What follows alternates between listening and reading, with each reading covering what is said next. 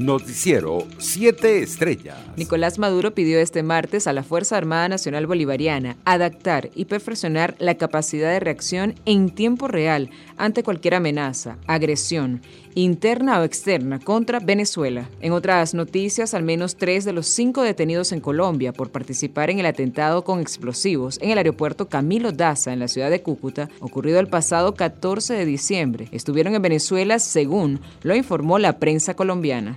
La recompensa que se ofreció por información sobre los responsables del atentado será pagada, según lo reveló el ministro de Defensa de Colombia, Diego Molano, en una entrevista en una estación de radio local. En otras noticias, el Partido Comunista de Venezuela denunció este martes el hostigamiento contra el activista Franklin Rodríguez, quien fue su candidato a la alcaldía de Puerto Cabello en Carabobo en las elecciones del pasado 21 de noviembre. Condenamos esta nueva maniobra de hostigamiento contra la coalición Alternativa Popular Revolucionaria APR en Puerto Cabello y particularmente contra el activista Franklin Rodríguez, a quien le hacemos llegar nuestro mensaje de solidaridad, escribió en Twitter el diputado de PCV, Oscar Figuera. Por su parte, el Consulado de Venezuela en Guayaquil tiene previsto repatriar desde Ecuador a la mujer y los tres hijos del ciudadano venezolano fallecido por ahogamiento el pasado fin de semana tras rescatar a un niño.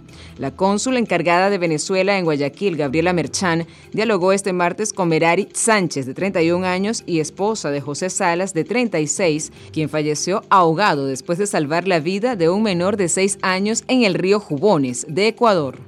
En otras noticias, 2021 cerró con 22.978 apagones en todo el país y 178.927 fallas eléctricas en los hogares venezolanos, tal y como lo informó la presidenta del Comité de Afectados por los Apagones, Aixa López.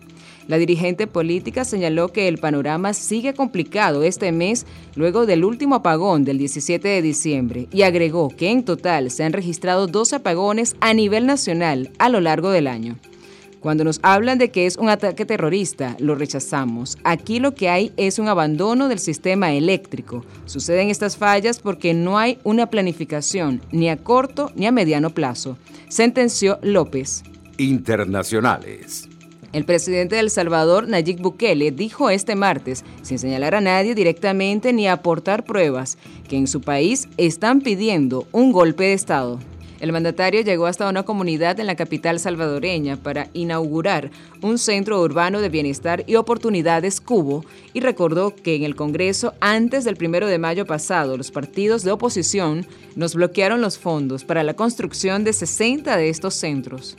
Por su parte, el presidente de Estados Unidos, Joe Biden, no descartó este martes que su gobierno imponga el requisito de haber completado la pauta de vacunas contra el COVID-19 a los viajeros en rutas internas, si así lo aconseja su equipo de expertos. Consultado por periodistas en Delaware, donde está pasando el periodo de fin de año sobre cuándo tomaría la decisión en torno al mandato de vacunas para los viajeros internos. Biden aseguró que cuando reciba una recomendación del equipo médico. Entre tanto, Argentina notificó este martes 33.902 nuevos casos de la COVID-19, una nueva marca en los últimos cinco meses, con lo que el número total de positivos ascendió a 5.514.207, mientras que los fallecimientos se elevaron a 117.085, tras ser informados 20 muertes en las últimas 24 horas. Las cifras marcan un ascenso sostenido respecto a los 20.263 positivos notificados el lunes. Economía.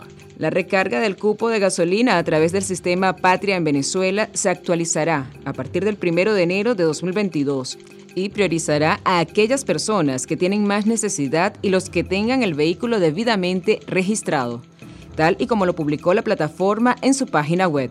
De igual manera, la recarga de gasolina se dejará de realizar en un solo día al inicio de cada mes y se realizará gradualmente durante todos los días, evitando de esta manera sobrecargar el consumo el día primero.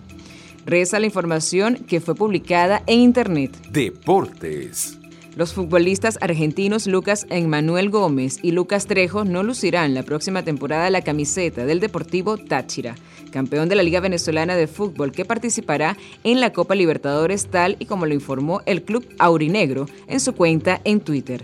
Gracias por la entrega y por sudar la aurinegra en cada partido. Éxitos en sus próximos retos, escribió el club tachirense. Noticiero 7 Estrellas.